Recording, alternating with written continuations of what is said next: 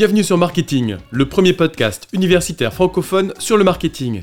Ce podcast est créé et animé par les étudiants de TechDeco Périgueux et moi-même, Fabrice Cassou, maître de conférence à l'Université de Bordeaux. Notre objectif est de vous partager du lundi au vendredi notre passion et notre curiosité sur le monde du marketing.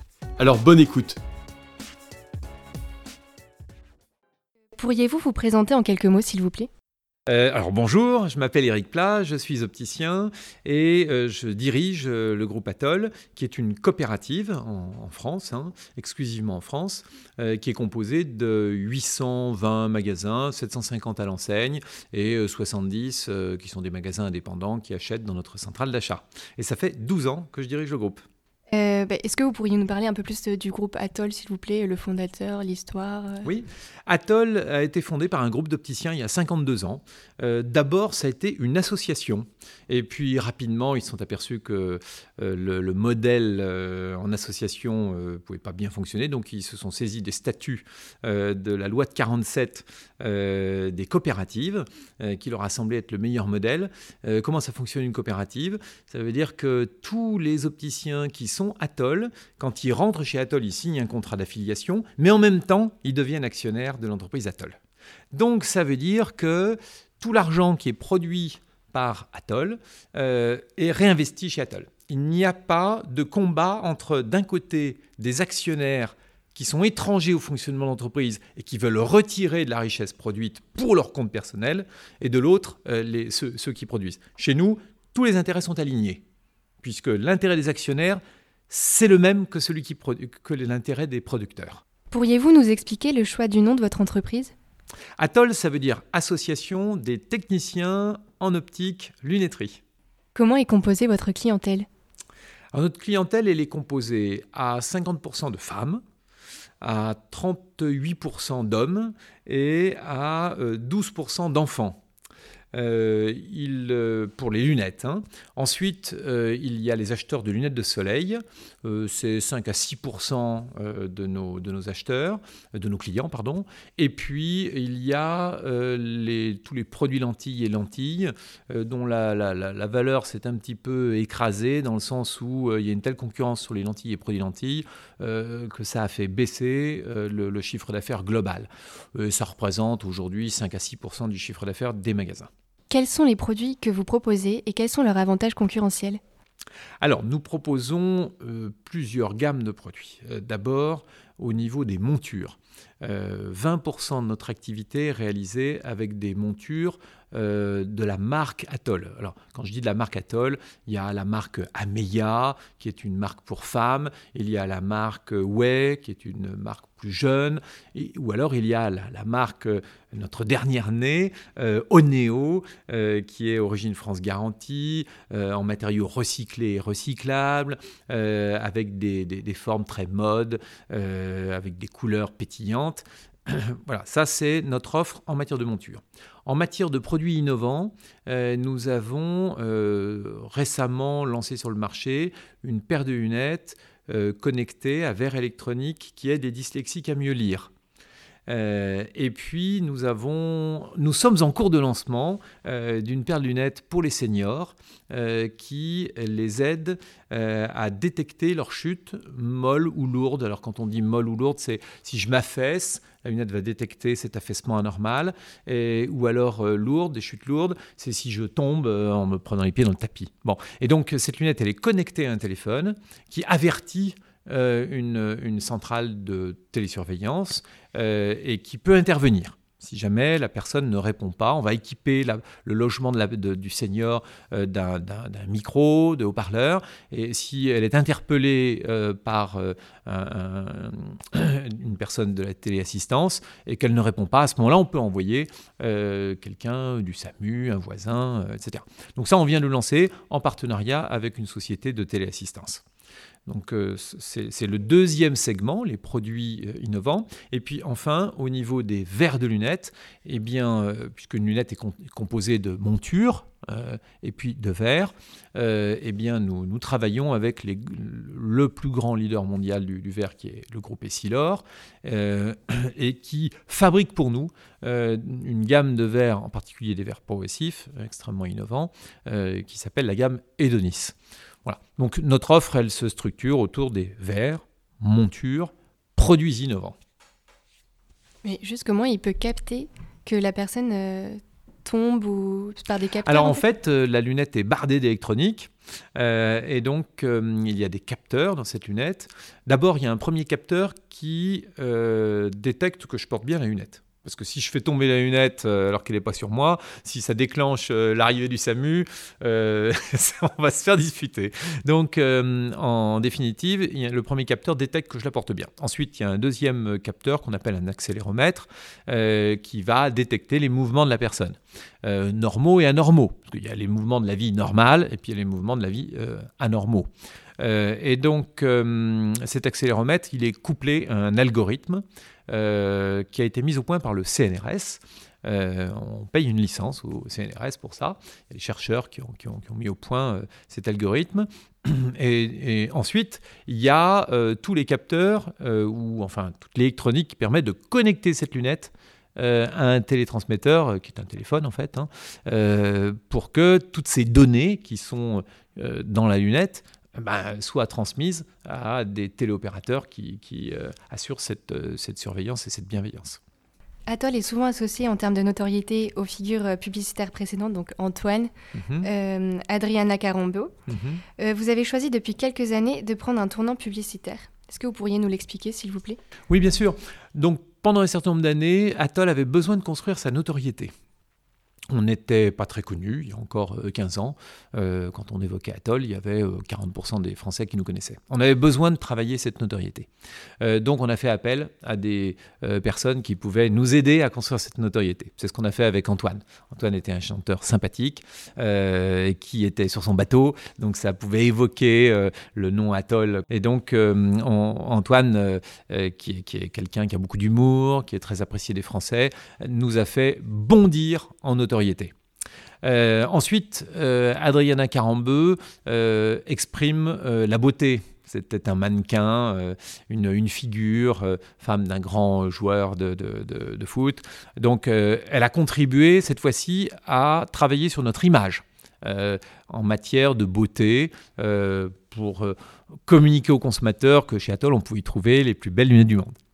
Et puis, on s'est aperçu que euh, les- les- l'esprit des consommateurs avait changé et que l'identification à des stars, à des personnes avec des, corps un, petit peu inaccessibles euh, pour tout un chacun, euh, ne, correspondait plus aux, attentes de, nos- clients. Donc on a changé euh, de, stratégie, on a relancé un appel d'offres pour changer d'agence euh, et qui à ce moment-là euh, a fait le bilan de- des- années passées et nous a conseillé de travailler au contraire sur tout ce qui pouvait nous rapprocher de nos clients. Et c'est à ce moment-là qu'ils nous ont conseillé de travailler sur tous ces petits moments de la vie qui rappellent qu'on a besoin de nos lunettes. Donc là, on a, on a travaillé sur des films publicitaires qui mettent en scène des Français comme vous et moi, dans toute leur simplicité, avec leurs moments de joie, de peine, euh, et qui permet à tout un chacun, quand il regarde le film, de dire Ah ouais, c'est vrai, oui, c'est exactement ça. Oui, récemment, c'est ce qui m'est arrivé. euh, et, donc, c'est ce qu'on veut, c'est rapprocher les Français euh, de, notre enseigne, euh, faire en sorte que euh, nous soyons l'enseigne qui comprend le mieux les Français et leurs besoins. Sur votre site internet, vous parlez de votre démarche citoyenne. Euh, Pourriez-vous nous en parler, euh, s'il vous plaît? Par exemple, la fabrication en France. euh. Depuis longtemps, Atoll, qui est composé d'opticiens indépendants, qui travaillent dans des villes comme Bordeaux, ou qui sont implantés dans le, dans le tissu économique local, Atoll a toujours souhaité faire en sorte que si on vend un produit à nos clients, que ça ne soit pas au détriment de leur emploi, ni de leur vie quotidienne. C'est-à-dire à quoi bon vendre un produit qui viendrait de très loin et qui détruirait des emplois de nos propres clients? Parce qu'en fait, nos clients sont aussi eux-mêmes producteurs, euh, salariés, cadres. euh, bon. Donc, euh, on s'est toujours dit qu'il y avait quand même une contradiction à, je délocaliser pour faire en sorte d'être au bon prix. Donc, on, a d'abord euh, euh, travaillé sur euh, le, produit qui est le plus important pour nous, c'est le verre de lunette. C'est celui qui apporte la vue avant la, monture. hein. Donc déjà là, on a travaillé qu'avec des fournisseurs. On s'est assuré de travailler qu'avec des fournisseurs qui produisent en France. Voilà. Donc, à peu près tous les fournisseurs avec qui nous travaillons, il y en a quatre, ne produisent qu'en France. Ils ont tous des usines en France. On vient d'en faire rentrer un dans notre référencement l'an dernier. Il est rentré dans notre référencement parce qu'il avait relocalisé sa production de verre en France. Avant, on ne voulait pas travailler avec lui. Donc ça, c'était les verres.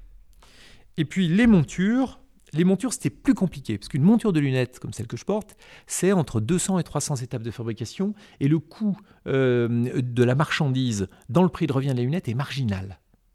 Ce qui coûte dans une paire de lunettes, c'est l'assemblage, parce qu'il y a beaucoup de manœuvres. Euh, et donc là, on a travaillé, on a fait ce qu'on appelle du design to cost. C'est-à-dire, on a dit, bah voilà, nous, notre lunette, les clients, au-delà de 180 euros, euh, ils ne voudront pas nous suivre, même si c'est français.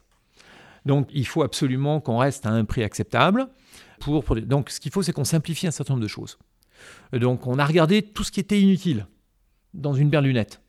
Et puis, on a regardé tout ce qui était au contraire très utile.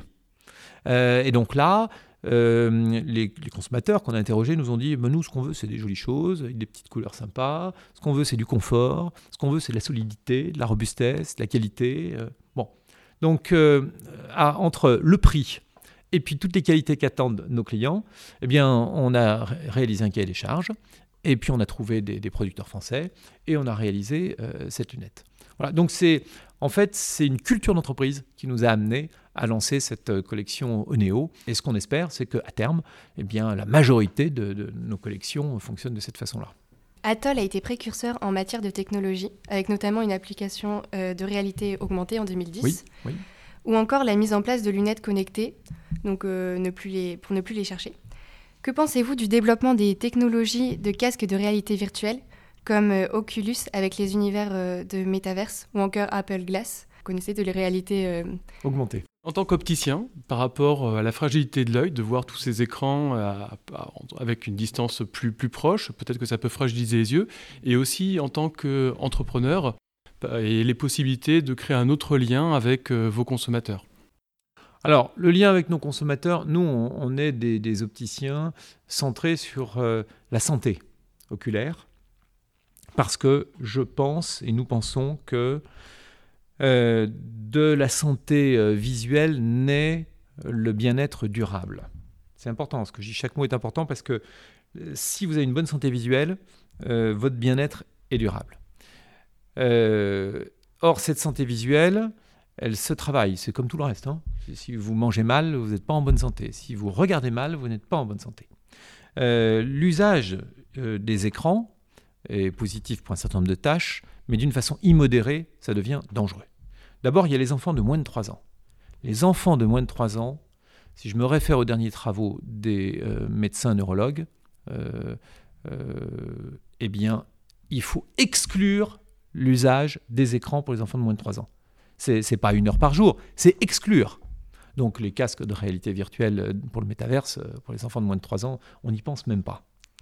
Ensuite, de 3 à 11-12 ans, plus d'une heure par jour engendre des problèmes de concentration qui sont irréversibles pour la vie.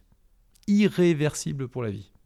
Donc, euh, c'est pas moi qui le dis, c'est moi je ne suis qu'opticien, euh, ce sont des neurologues euh, ou des neuropsychologues ou d'une façon générale plus largement des scientifiques qui étudient euh, les comportements des enfants depuis de longues années, depuis l'avènement des écrans de télévision, puis euh, depuis 15-20 ans l'avènement des smartphones, des tablettes, etc. Donc en dessous de 12 ans, on peut considérer que c'est dangereux, parce que c'est irréversible. Ensuite, après, euh, il y a d'autres phénomènes engendrés par l'usage des écrans.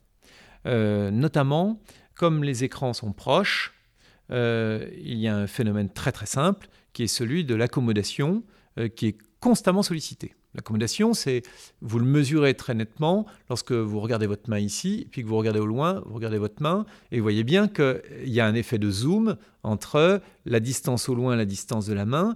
L'œil accommode pour faire ça. Pour voir votre main nette, euh, l'œil accommode. Cette accommodation, elle est pilotée par le cerveau, mais également par un muscle qui s'appelle le muscle ciliaire. et ce muscle, quand on accommode, il est sollicité. Donc en fait, si vous sollicitez trop ce muscle ciliaire, il y a un moment donné où il dysfonctionne. Il va se bloquer. En se bloquant, vous devenez myope.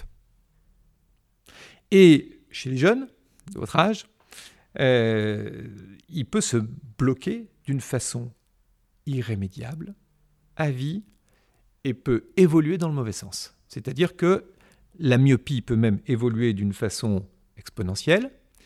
C'est la raison pour laquelle d'ailleurs on parle de pandémie de myopie. Parce que dans les pays où on utilise trop ces lunettes euh, ou tous ces écrans, comme la Chine par exemple, 70% des enfants chinois sont devenus myopes. C'est complètement anormal.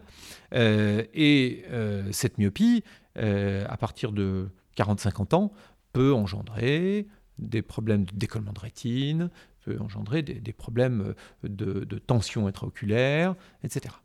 Donc, alors il y a d'autres phénomènes qui entrent en ligne de compte euh, dans le dérèglement du fonctionnement de l'œil et dans, l'évolution immodérée de cette myopie, mais entre autres, celui-ci est un, aspect important. Donc moi, je, suis ouvert à toutes ces nouveautés, mais alors vraiment, euh, euh, d'une façon très récréative et extrêmement modérée. Au-delà d'une heure par jour, c'est dangereux.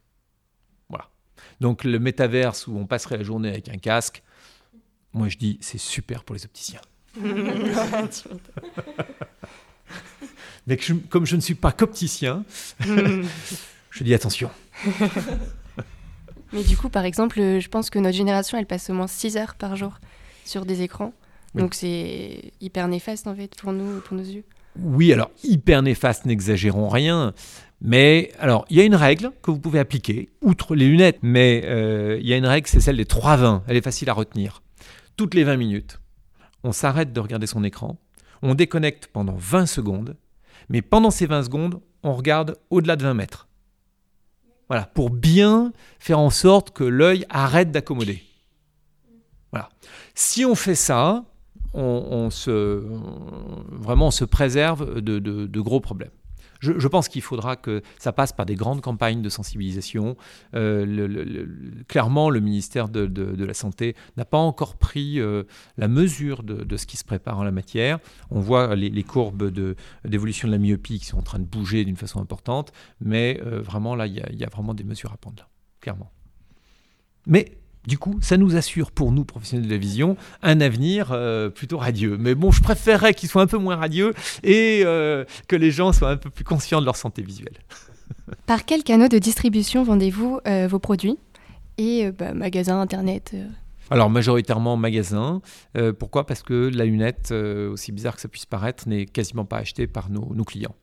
Euh, il y a eu des tentatives, euh, on a eu des concurrents qui se sont lancés, euh, ça n'a pas marché. Nous-mêmes, du coup, on a pris la décision non pas de vendre par Internet nos lunettes, mais d'inscrire Internet dans le parcours client. Qu'est-ce que ça veut dire inscrire Internet dans le parcours client? Ça veut dire que si vous allez sur le site Internet d'Atoll, vous allez pouvoir essayer nos lunettes en réalité augmentée. Ça, on a été un des premiers à y croire.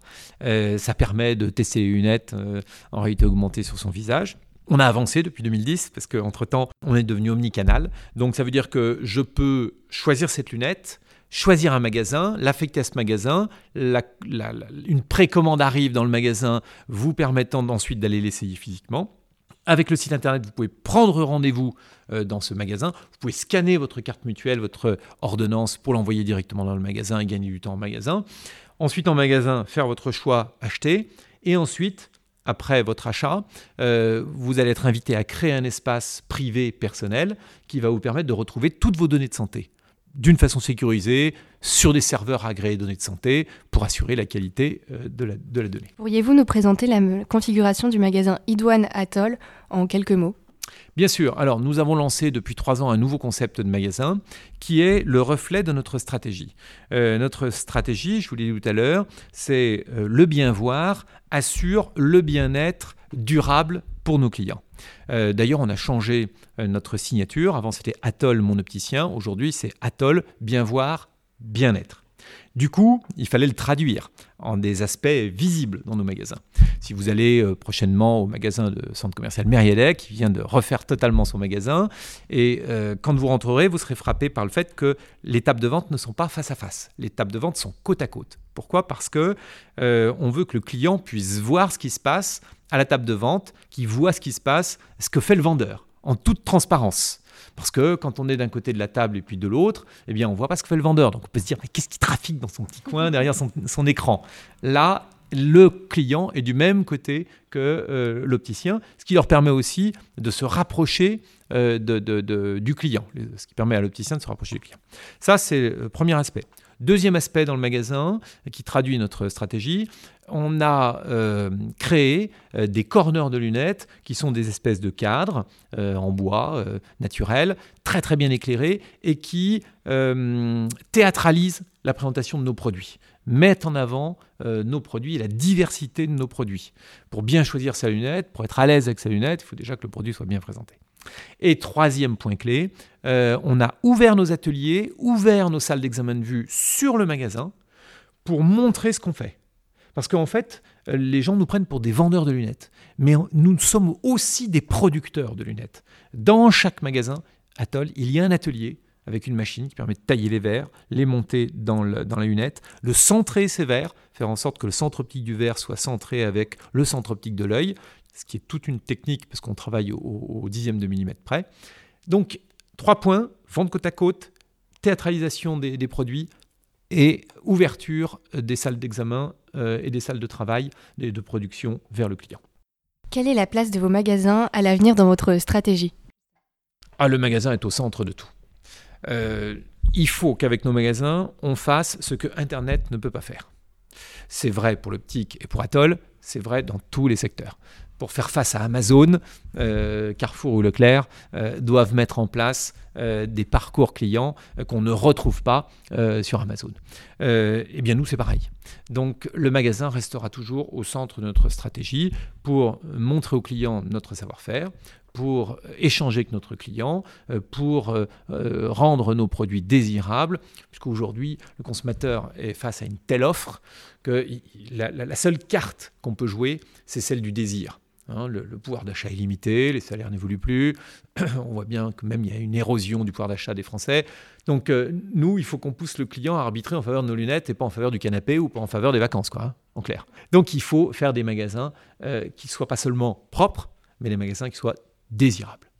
Vous avez été euh, président de la FCA, donc Fédération du commerce coopératif et associé, de 2014 à 2021.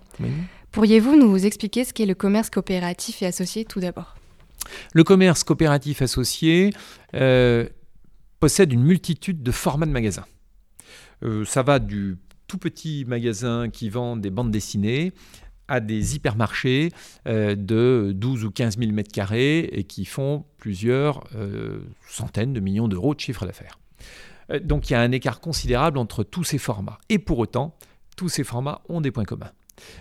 c'est une façon de fonctionner, c'est-à-dire que les utilisateurs des enseignes sont les actionnaires euh, de leur enseigne.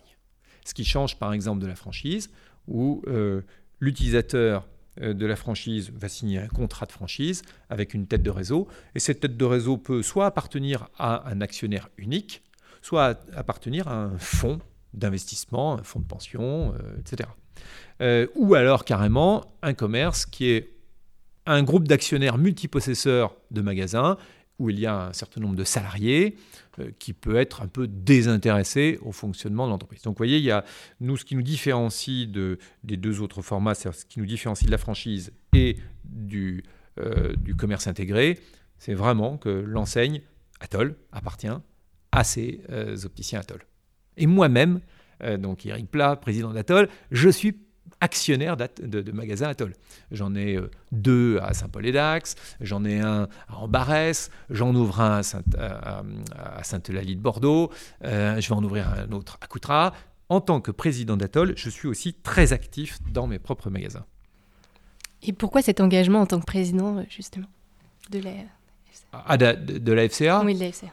Alors ça, c'est une affaire de passion. Hein. Ça, vous savez, c'est uniquement de la passion. Hein. C'est-à-dire soit dans ce, métier-là, soit vous êtes passionné, soit vous l'êtes pas.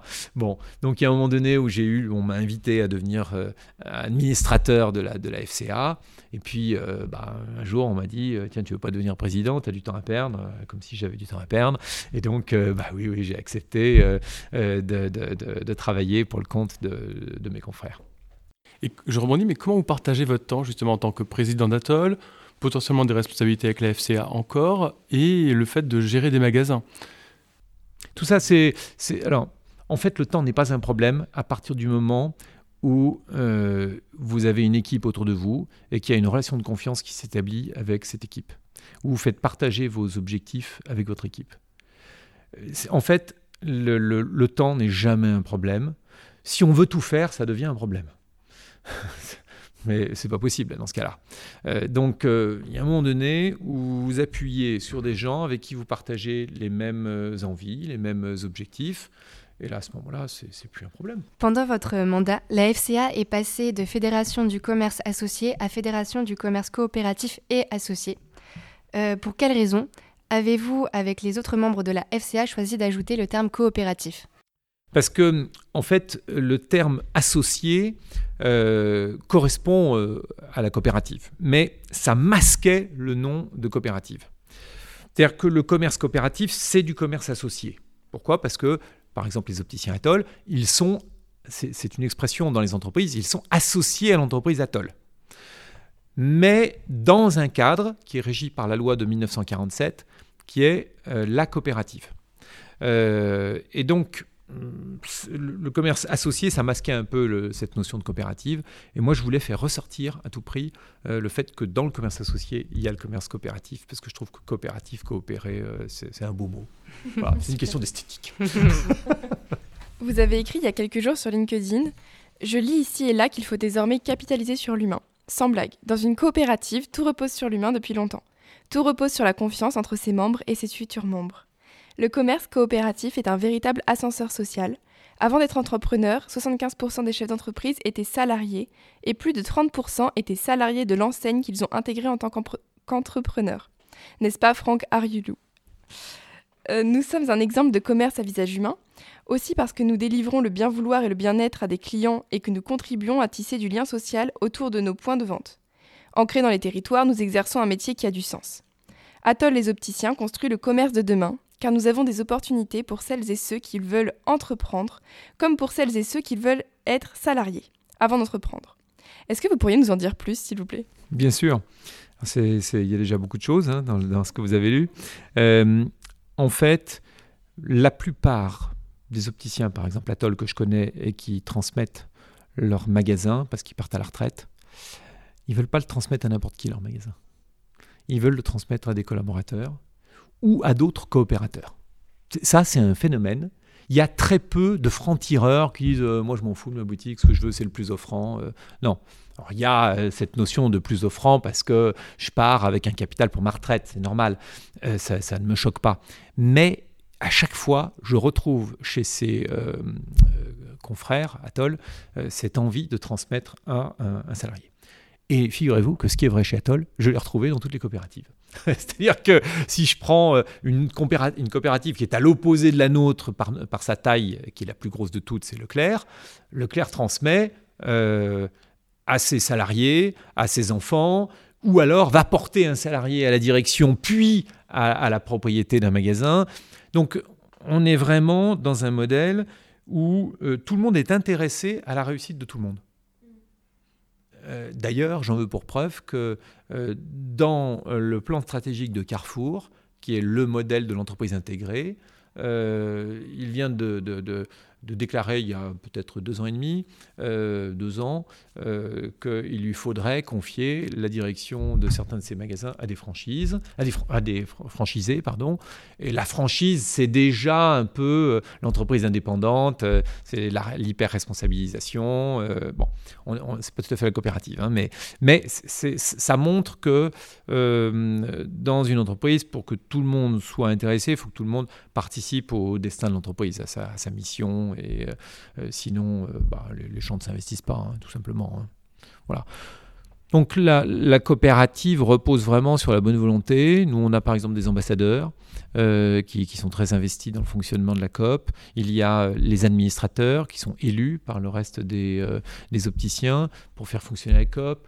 Par exemple, dans mon conseil d'administration, qui n'est composé que d'opticiens, je pense que je dois avoir moins d'un absent par an au conseil d'administration que nous organisons pratiquement tous les mois. Et, quand il manque, c'est soit parce qu'il a eu le Covid, soit parce que euh, vraiment euh, il lui arrive une énorme tuile, ou parce qu'on a changé la date à la dernière minute et que lui il avait prévu un voyage à l'autre bout du monde et que sinon il perdait le prix du voyage. Voilà, donc l'implication est totale. Donc c'est vraiment une question d'implication. Le commerce coopératif a bien surmonté la crise. Est-ce que vous pourriez nous donner votre avis sur les facteurs de réussite et la modernité de ce modèle de réseau de magasins? Bah, D'abord, le premier facteur de réussite, c'est qu'on défend son bout de gras. Hein. C'est tout bête, tout simple. Hein.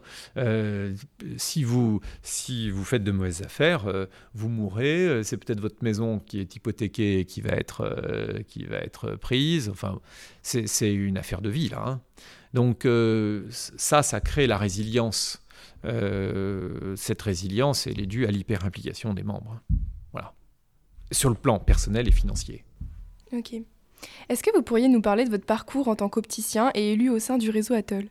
Oui, alors moi j'ai commencé comme euh, opticien, j'ai fait une école de commerce qui s'appelle l'IDRAC à Lyon, et puis ensuite j'ai travaillé chez un industriel de lunettes, ce qui m'a permis d'avoir une bonne vision euh, globale du marché, de voir comment on fabriquait des lunettes. Donc ça c'était très intéressant, c'était quand même une entreprise, une grosse ETI avec 1000 salariés euh, qui, commençait de pas mal exporter. ensuite j'ai créé ma propre entreprise de conseil pour les opticiens parce qu'il y a 30 ans il y avait deux écoles d'optique qui étaient très techniques, il y avait quasiment pas euh, tout le système de formation euh, qu'on connaît actuellement et que vous représentez bien aujourd'hui. Euh, donc moi, j'ai commencé par faire beaucoup de formations. Pendant 15 ans, j'ai fait de la formation pour les opticiens. Je formais un millier de personnes à peu près par an, ce qui était quand même assez considérable, en formation continue, hein, attention, hein. pas en formation initiale. Hein. Euh, et puis, euh, j'ai eu des magasins très vite, j'ai ressenti le besoin de créer mes propres magasins. Je me suis installé à Bordeaux il y a 25 ans, parce que Bordeaux, je sentais que ça allait bouger, que ça allait devenir une belle ville, c'était pas loin de la mer et de la montagne. Euh, et puis, eh bien, très vite, je suis rentré chez Atoll.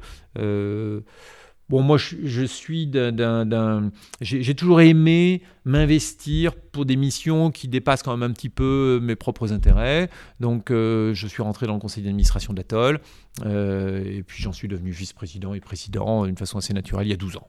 Voilà. Et justement, par rapport à votre rôle de président, euh, en quoi est-ce qu'il consiste au sein d'Atoll? Alors, euh, je suis président et directeur général du groupe Atoll. Donc, ça veut dire que euh, j'ai une double mission, celle de piloter le conseil d'administration, de l'animer, euh, de faire en sorte qu'il soit impliqué. donc, ça, c'est le rôle du président président du conseil d'administration euh, d'Atoll. Et puis une deuxième mission qui est celle d'être directeur général. Donc là, je suis mandataire social d'Atoll.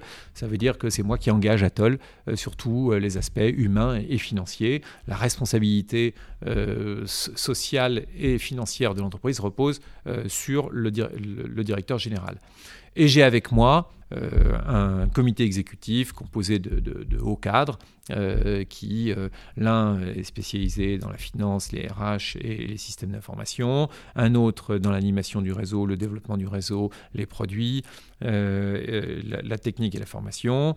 J'en ai encore un autre qui est spécialisé dans l'innovation et qui travaille sur la recherche et le développement pour le groupe Atoll. Et enfin, un dernier qui s'occupe de tout le, toute l'animation euh, réseau euh, et du, marketing, de la communication, euh, qui est, un secteur important puisque pour qu'une enseigne Atoll vive et se fasse connaître, la communication est un enjeu essentiel. Est-ce que vous pourriez nous parler de votre parcours pour arriver à être élu au sein du réseau Atoll et en particulier votre déclic pour l'entrepreneuriat? Le déclic pour l'entrepreneuriat, je l'avais, je, pense, depuis le collège. J'ai toujours été entrepreneur.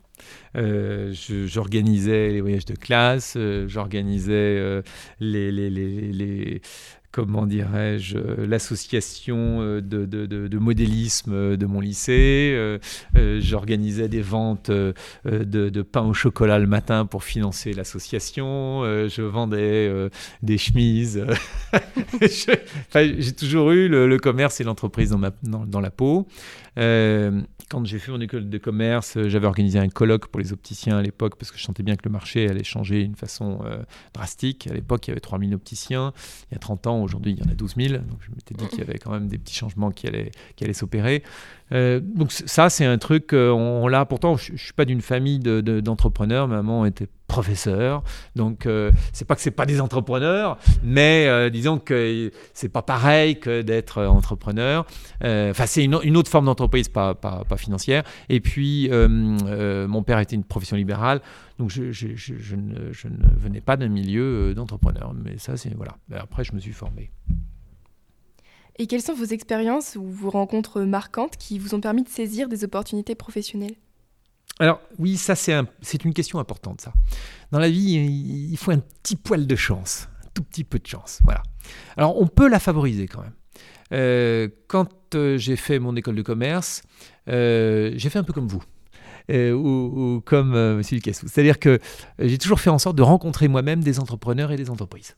Ça, c'est euh, vous, en tant que personne qui vous formez, il faut que vous soyez au contact de ces entrepreneurs. Et puis un jour, vous allez rencontrer celui qui correspond à votre façon de penser. Ça, vous allez rencontrer l'entrepreneur avec qui il y a le fit, quoi. Celui qui va, vous avez envie de vous battre pour lui. Donc moi, c'est arrivé euh, sur le marché français. Euh, j'ai rencontré le, patron de cet industriel qui s'appelait Lamy, L apostrophe A M Y, et qui vraiment euh, m'a séduit euh, et qui m'a donné mes chances. Voilà. Au sein de l'entreprise Atoll, de, l'ami, pardon, il m'a donné ses chances. J'avais une très grosse, j'avais 23 ans hein, à l'époque, hein, et, il m'a donné tout de suite une, énorme latitude d'action. Il m'a fait confiance. J'ai fait des bêtises énormes. Mais il me tapait sur les doigts, il me disputait, mais il me pénalisait pas. Au contraire, il m'encourageait et il m'accompagnait. Donc ça, ça a été une première grosse rencontre. J'ai rencontré en même temps euh, d'autres gens dans une entreprise qui s'appelait Silor euh, qui, m'ont mis le pied à l'étrier et aussi un directeur d'école.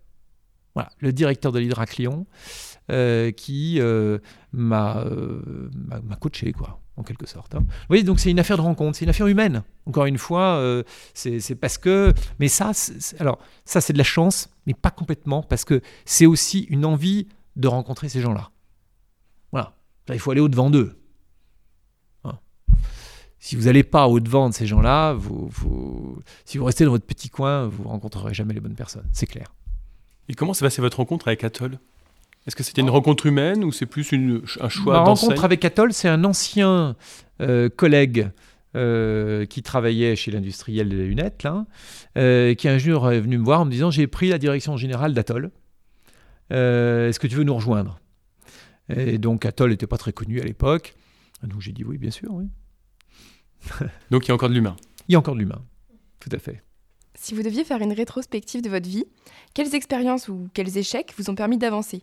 Et si vous aviez une baguette magique, par exemple, euh, qu'est-ce que vous referiez ou pas euh?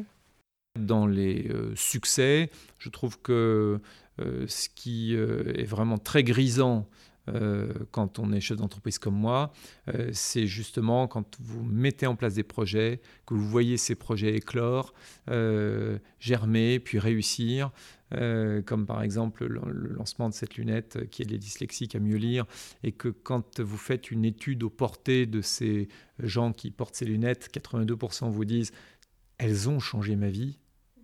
Ah, là, il y a une satisfaction qui, est, qui est énorme. Hein il y, a de l'émotion dans ce que je dis. Et donc, euh, vraiment, c'est quelque chose de, de, euh, très gratifiant à un moment donné, euh, de se dire, bah, l'autre jour, je discutais avec un, un opticien, Atoll, qui est dans le conseil d'administration et qui s'intéresse à toutes les problématiques de, de basse vision. La basse vision, c'est des gens qui perdent la vision au point d'avoir plus que un vingtième d'acuité, donc ils sont presque aveugles, mais pas complètement. Alors il y a toujours une petite possibilité de les aider à mieux vivre euh, dans leurs euh, conditions de, gens qui ont une très faible. Et donc, euh, lui, il est chef d'entreprise. Et donc, il, cherche en permanence des outils innovants, connectés, des lunettes parlantes, des choses comme ça. vous voyez, le, boulot de chef d'entreprise, c'est aussi ça, c'est apporter satisfaction à des clients, à des gens qu'on aime bien ou à des gens qu'on ne connaît pas, sur des, points qui vont les aider à mieux vivre. Ça, c'est aussi très, très intéressant. Aujourd'hui et dans le futur, au sein d'Atoll, quelle est la place que vous donnez aux jeunes étudiants, que ce soit en stage ou en contrat d'alternance, ou aux jeunes diplômés? Ah, je pense que c'est notre avenir, les jeunes diplômés et les, jeunes en stage. Euh, donc euh, on essaye d'en prendre un maximum. Euh, on essaye de faire en sorte que ces gens qui débutent dans la vie, ces jeunes, ces jeunes femmes, jeunes filles, jeunes garçons, puissent s'épanouir dans, notre structure. Euh, on fait en sorte que euh, les gens puissent rester dans notre entreprise, puissent être fidèles à l'enseigne à l'esprit qui y règne. Euh, et je suis toujours content quand même des gens nous ont quittés, par exemple un an ou deux ans après, sur LinkedIn, me renvoient un petit mot Ah, j'ai fait un stage chez vous, c'était super. C'est ça, voilà, ça c'est typiquement le, le, genre de choses que j'adore. et quels sont les profils de type que vous recherchez justement pour ce genre de contrat ou quoi? Alors, il n'y a, pas de profil type parce qu'on est dans un métier très large. Hein. Donc, euh, on a besoin de gens qui soient spécialisés des ressources humaines. On a besoin de gens qui sont spécialistes euh, du marketing, qui soient spécialistes euh, de, comment dirais-je, de la, de la finance, je ne sais pas si j'en ai parlé, des produits, qui soient spécialistes de la logistique, de la supply chain. Enfin, on, a tous les métiers chez nous. Hein. Et puis, dans les magasins, on a besoin d'opticiens diplômés ou alors on a besoin d'audioprothésistes. mais on peut les accompagner. On a créé une école Atoll.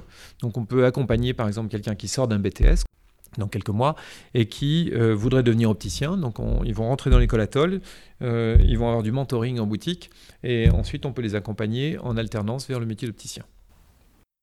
Ah, ça veut dire qu'il n'y a pas forcément d'obligation d'avoir un préalable de diplôme dans l'optique, vous les accompagnez justement et les diplômés. Oui, tout à fait, tout à fait. Euh, c'est nouveau ça, c'est depuis le mois de juin. On en a 100 qui, ont, qui sont passés par cette école-là depuis le mois de juin. Euh, c'est vraiment parce que euh, les, écoles n'arrivaient pas à fournir euh, les, contingents nécessaires d'opticiens diplômés. et on s'est dit, bah, on, va, on va plutôt faire l'inverse, plutôt que prendre des opticiens qu'on va accompagner vers des formations commerciales, on va prendre des gens qui ont fait des formations commerciales, puis on va les accompagner vers la formation technique. Et vous attirez du coup de, nouveaux candidats en fait Oui, de, de cette façon-là, oui. Et donc potentiellement des personnes qui pourraient reprendre des magasins pour des... À terme, des gens qui pourraient reprendre euh, euh, en effet les magasins, oui. Oui, oui. Oui, c'est la promesse. Hein. Ce qui peut les attirer, c'est ça, c'est reprendre des magasins, ou tout simplement euh, faire carrière dans un magasin d'optique. Euh, euh, alors c'est vrai que tout à l'heure vous évoquiez le fait que vous avez fait votre stage dans un magasin de chaussures. Dans un magasin d'optique, à la différence peut-être d'un magasin de, chaussures, il y a la dimension commerciale plus une dimension technique parce qu'on fabrique vraiment les lunettes dans le magasin, et en plus une dimension paramédicale où on est amené à s'intéresser à, la vue des gens. Donc c'est un métier qui est super riche. Quel conseil vous pourriez donner à un étudiant qui souhaite travailler dans votre domaine en tant qu'entrepreneur ou marketeur pour la décennie à venir? Je pense qu'il faut être ouvert. Il faut avoir l'esprit ouvert. Voilà, il faut euh, regarder, observer, euh, toujours avoir envie d'apprendre. Euh, parce que dans le secteur de l'optique, mais je pense que dans beaucoup de secteurs c'est comme ça, l'innovation est telle, ça évolue tellement vite qu'il est fondamental d'avoir l'esprit ouvert. Aujourd'hui, 80% par exemple des ventes de verres se font encore euh, pour des verres simples euh, avec des verres qui existaient il y a, il y a 30 ans. Euh, j'exagère, il y a 20 ans. Des verres organiques. Donc la grande révolution, ça a été le, verre organique versus le verre minéral qui était lourd et qui cassait, qui était dangereux pour l'œil. Donc on a mis au point les verres organiques. Là, les opticiens les ont bien intégrés dans leur processus de vente. En revanche, il y a aujourd'hui des verres qui permettent de compenser l'accommodation pour l'usage des écrans. Euh, c'est ce dont je vous parlais tout à l'heure. Mais ça, euh, c'est une innovation qui est sortie il y a trois ans. Je trouve qu'elle est encore pas bien intégrée dans le processus de vente de l'opticien, qui n'en parle peut-être pas assez à ses clients, alors même que ça correspond à un besoin qui est considérable. Et ça, c'est peut-être un manque euh, de, capacité d'intégration de la nouveauté, de l'innovation, euh, un manque euh, de, de, souplesse d'esprit, en fait, d'accueil de l'innovation, peut-être de peur de le proposer aux consommateurs. Donc, là, c'est vraiment une question, moi je le vois au niveau des, opticiens et de mes, propres collaborateurs à moi qui sont dans mes magasins d'optique, il y a parfois des freins qui sont des, freins personnels. Il, faut, il faut absolument euh, ne pas se mettre de frein dans, votre future vie professionnelle. Parce que tout va aller tellement vite. quand on voit aujourd'hui le commerce des NFT, par exemple, si on se met des freins à ça, c'est peut-être une partie de notre activité de demain. Moi, peut-être que demain, je vendrai des, lunettes virtuelles. Hein. Mais il faut pas se. Voilà. Hein. Si ça correspond à des demandes, euh, je ne vais pas laisser aux voisins euh, la possibilité de le faire. Quelles sont les sources d'inspiration que vous pourriez recommander, comme euh, des podcasts, livres, blogs, films, etc. Alors, ce que je vous encourage à faire, c'est suivre tous les podcasts de, sur BFM Radio. Euh, vous avez euh, notamment Tout pour le commerce, une émission. si vous aimez le commerce, c'est Tout pour le commerce. Et il y en a une autre, euh, c'est BFM Stratégie, où là, vous avez des interviews de chefs d'entreprise. Et ça dure un quart d'heure, 20 minutes.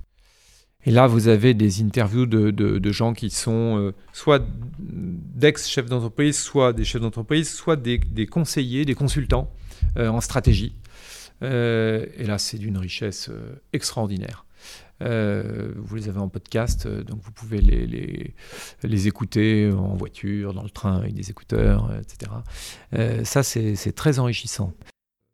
Puis après, il faut aussi regarder des films.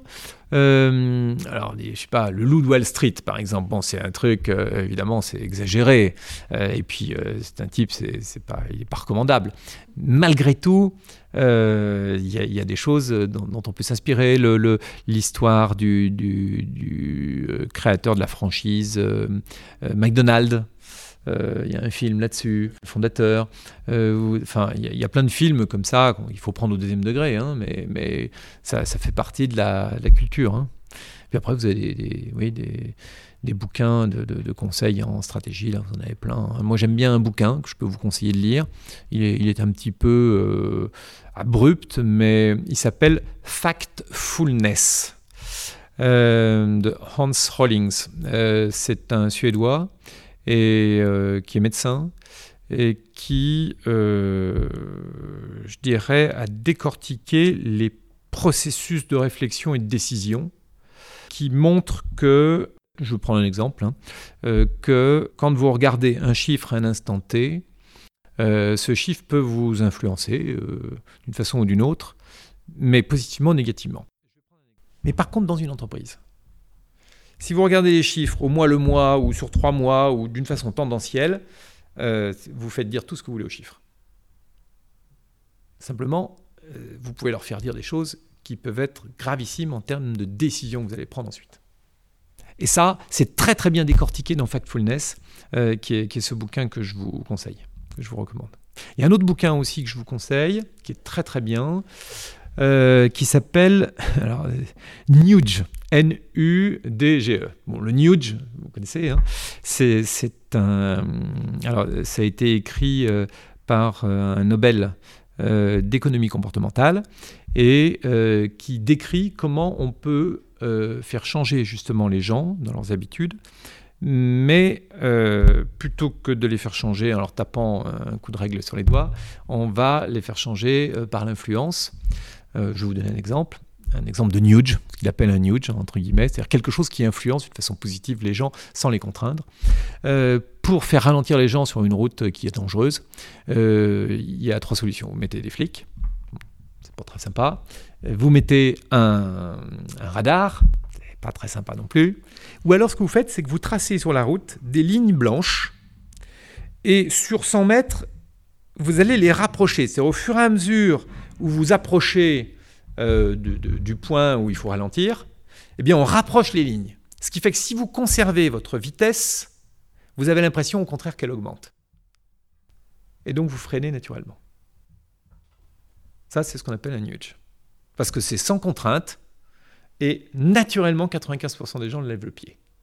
Donc, euh, dans une entreprise, euh, moi je suis surtout dans une entreprise coopérative, moi je suis favorable au nudge, c'est-à-dire euh, tout ce qui permet de pousser les gens à aller dans le sens de la stratégie qu'on veut, mais d'une façon la moins contrainte possible. Pour terminer, est-ce que vous avez un message à faire passer aux jeunes et plus globalement à nos auditeurs, s'il vous plaît? Oui, alors, c'est n'est pas un message très original, mais je pense que beaucoup de chefs d'entreprise comme moi euh, pourraient vous le dire. Ce qu'il faut, c'est quand même euh, être très ouvert et très entreprenant. Euh, quand je dis entreprenant, ça ne veut pas dire dans le sens seulement de l'entreprise. Hein. ça peut être entreprenant dans une association ou, dans sa vie familiale. Mais rester entreprenant parce que c'est comme ça qu'on dirige sa vie. Il n'y a rien de pire que d'avoir l'impression de la subir. Et l'entreprise, c'est précisément euh, un lieu de grande liberté où, euh, par votre action, vous allez pouvoir influencer euh, la direction de cette entreprise, celle des, de vos clients, soit en B2B ou en B2C. donc, soyez entreprenants. Et nous, les chefs d'entreprise, on aime bien les gens entreprenants. Alors évidemment, on a parfois des caractères un peu... on n'est pas chef d'entreprise pour rien, quoi. Hein. Donc euh, on n'aime pas bien être contrarié, on n'aime pas bien. Donc il faudra apprendre aussi à dire les choses. Euh, c'est clair. Mais euh, je pense qu'on on aime bien être challengé, on aime bien. Je, ne connais pas de chef d'entreprise ou de commerçant qui ne soit pas favorablement impressionné par un collaborateur qui va réussir à faire des, des, belles ventes, par exemple, ou un collaborateur qui va avoir des nouvelles idées pour aménager un point de vente. Pour, voilà. Donc il faut, faut avoir des idées. Et puis si jamais jamais vous tombez sur un os avec des chefs d'entreprise qui euh, ne veulent pas vous écouter, bah vous changez d'entreprise. Et puis c'est tout. Faut pas avoir peur. Bah, Mais merci, beaucoup. merci beaucoup. Avec plaisir. Merci à tous d'avoir suivi cet épisode. Vous pouvez nous aider dans notre démarche en vous abonnant à notre podcast et en laissant un commentaire. Merci pour votre soutien et votre écoute et à très bientôt sur Marketing, le podcast universitaire pour tous les cueils du marketing.